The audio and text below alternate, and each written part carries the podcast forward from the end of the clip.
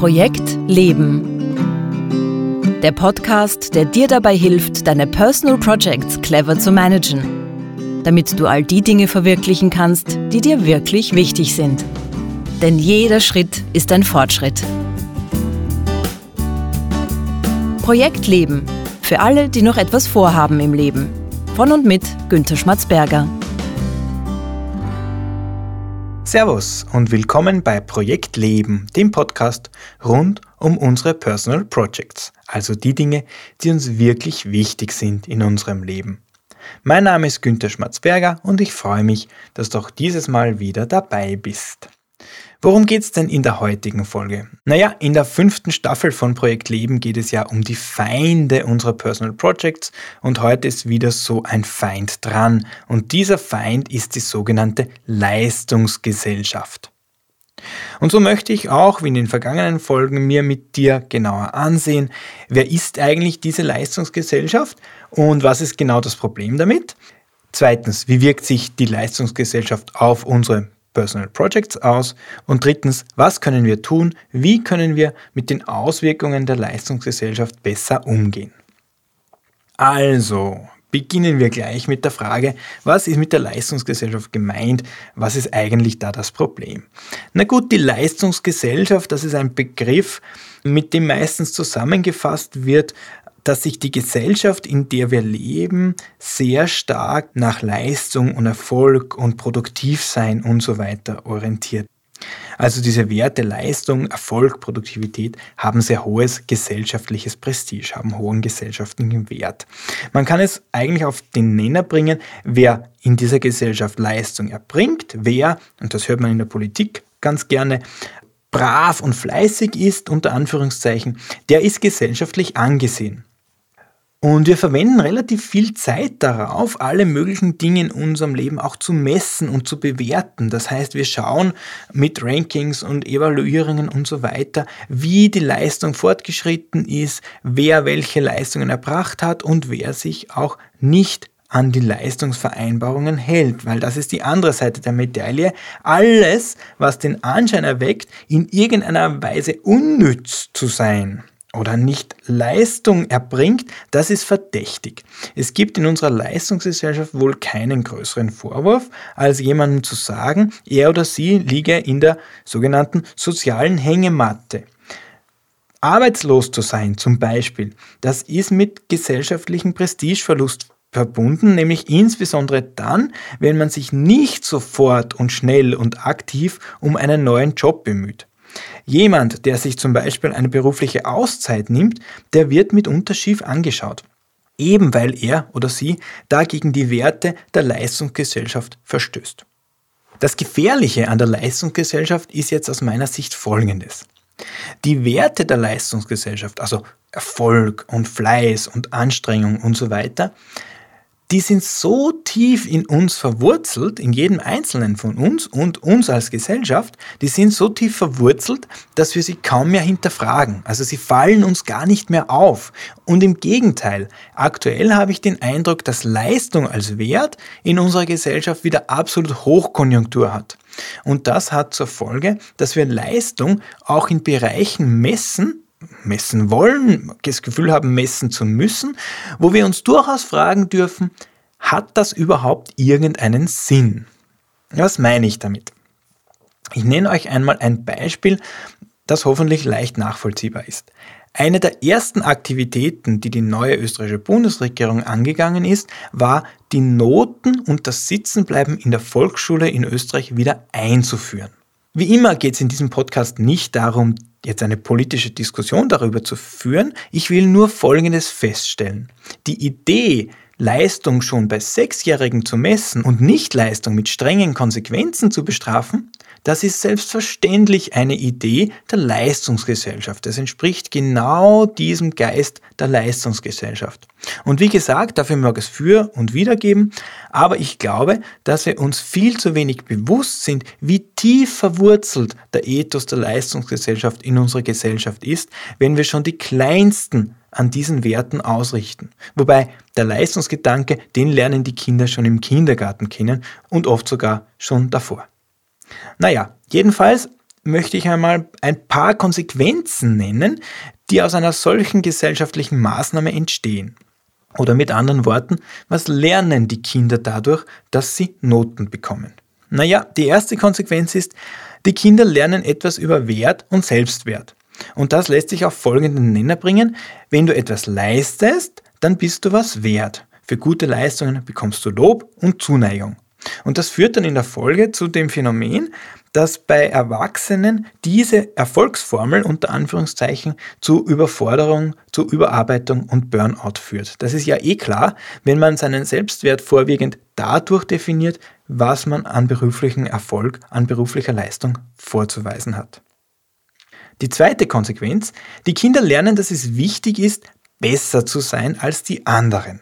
Mit anderen Worten, Kinder lernen von klein auf, sich mit anderen zu vergleichen und auch zu messen. Noten sind ja genau dafür geschaffen. Noten erhöhen natürlich die Vergleichbarkeit.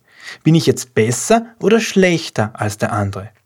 Und dabei kommen die Kinder dann drauf, dass es eigentlich gar nicht so wichtig ist, wie gut man selber ist und wie sehr man sich selber anstrengt. Man muss nur besser sein als die anderen. Und das hat auch für die Erwachsenen die Konsequenz, dass man einlernt, sich ständig zu vergleichen. Und darüber habe ich ja in der letzten Folge schon gesprochen, beim Verlust der Eigenzeit. Das ständige Vergleichen ist aus meiner Sicht Gift für ein glückliches Leben, weil wenn wir vergleichen, dann vergleichen wir etwas, was eigentlich gar nicht vergleichbar ist. Und die dritte Konsequenz, die ich noch nennen möchte, ist, die Kinder lernen, dass es grundsätzlich okay ist, Erfolg zu haben auf Kosten anderer. Also es ist vielleicht nicht gut, es ist nicht unbedingt etwas, was man jetzt ständig machen sollte, aber es ist auch nicht sehr schlimm. Man hat nämlich in Wirklichkeit nicht wirklich was davon, wenn man anderen hilft, auch erfolgreich zu sein. Im Gegenteil nämlich, das macht die ganze Sache nur viel mühsamer für einen selbst. Und bei Erwachsenen führt dieses eintrainierte Verhalten dann dazu, dass so Werte wie Solidarität aktuell nicht besonders geschätzt werden. Jeder ist seines Glückes Schmied und wer sich anstrengt, der kann auch erfolgreich und glücklich werden. So ungefähr lautet das Credo der Leistungsgesellschaft. Okay, das waren jetzt einmal drei Auswirkungen der Leistungsgesellschaft am Beispiel unserer Kinder. Ich finde, Kinder geben da immer super Beispiele ab, nicht nur weil ich selber zwei habe, sondern weil sich Kinder wirklich gut dazu eignen, um unsere gesellschaftlichen Muster aufzuzeigen und weil man sich da noch fragen kann, muss das wirklich so sein? Müssen wir unsere Kinder wirklich dahingehend formen? Na gut, machen wir jetzt mal einen Schritt weg von den Kindern hin zu unseren Personal Projects und fragen wir uns, wie wirkt sich die Leistungsgesellschaft auf unsere individuellen Personal Projects aus? Naja, machen wir mal ein kurzes Gedankenexperiment. Denk mal an die 2, 3, 5, 10 Personal Projects, die dich heute gerade in dem Moment beschäftigen. Wenn du dir jetzt diese Personal Projects so anschaust, dann frag dich mal ganz ehrlich, in wie vielen von diesen Personal Projects geht es um Leistung im weitesten Sinne?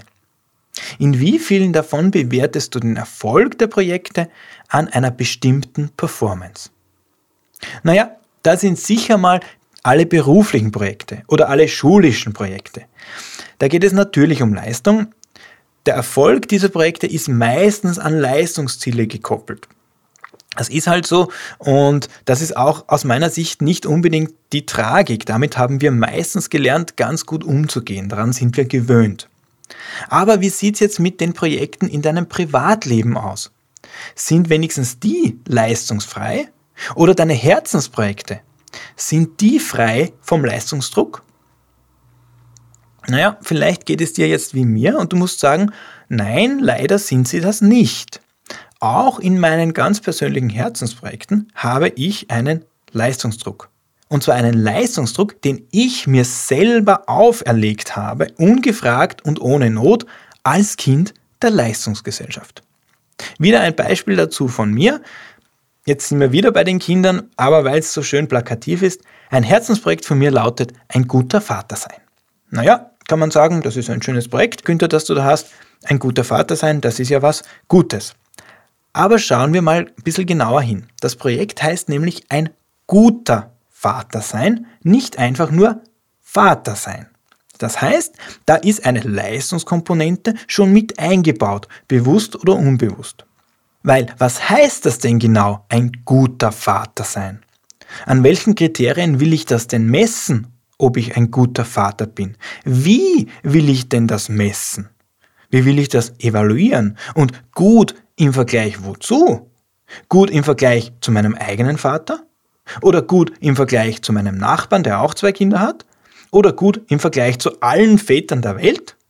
Und noch dazu, ich habe ja zwei Kinder. Und was für meinen Großen ein guter Vater ist, muss noch lange nicht das gleiche sein wie ein guter Vater für meine Kleine und umgekehrt. Noch dazu, weil sich ja die Anforderungen der Kinder auch mit Verlauf der Zeit ständig ändern. Also ich glaube, man sieht schon, dass es im Prinzip völlig für die Fische ist, in diesem Personal Project meine Vaterrolle unter irgendeinen Leistungsanspruch zu stellen. Es ist einfach nicht möglich. Ja, es ist völlig sinnlos. Und dennoch tue ich es immer wieder, bewusst oder unbewusst, weil ich mich gar nicht entziehen kann, weil ich darauf gedrillt bin. Ich will der beste Papa der Welt sein. Natürlich will ich das. Und mit mir wollen das Millionen anderer Väter. Das ist ja im Prinzip auch in Ordnung, aber wenn wir nicht aufpassen, dann erzeugen wir in genau solchen Projekten, in genau solchen Herzensprojekten einen Leistungsdruck, der genau das Gegenteil dessen bewirkt, was es eigentlich bewirken sollte, nämlich ein guter, präsenter Vater zu sein. Und ich denke, dieser Gefahr sind wir in ganz vielen unserer privaten und auch unserer Herzensprojekte ausgesetzt. Wir müssen höllisch aufpassen, dass wir in diesen Projekten nicht Leistungsdruck erzeugen, nur weil wir es so gelernt haben und es so gewohnt sind. Zu manchen Projekten passt ein Leistungsanspruch, da passt er dazu, zu manchen passt er aber auch nicht. Nämlich im Gegenteil, diesen Projekten schaden ganz gehörig die Werte, welche die Leistungsgesellschaft vertritt. So, und jetzt bleibt noch die Frage, was können wir tun, um unsere Personal Projects von der Leistungsgesellschaft unter Anführungszeichen zu schützen? Wie können wir mit den Auswirkungen der Leistungsgesellschaft besser umgehen? Aber bevor ich dir dafür jetzt ein paar Ideen und Anregungen gebe, wie immer mein Hinweis. Wenn du eine Frage zu diesem Thema hast oder überhaupt zu Personal Projects, wenn du Ideen, Anregungen zum Podcast hast oder Feedback, dann schreib mir bitte Schreib mir bitte an post.projekt-leben.jetzt. Ich antworte sehr, sehr gerne. Okay, jetzt also die Frage, wie können wir mit den Auswirkungen der Leistungsgesellschaft besser umgehen?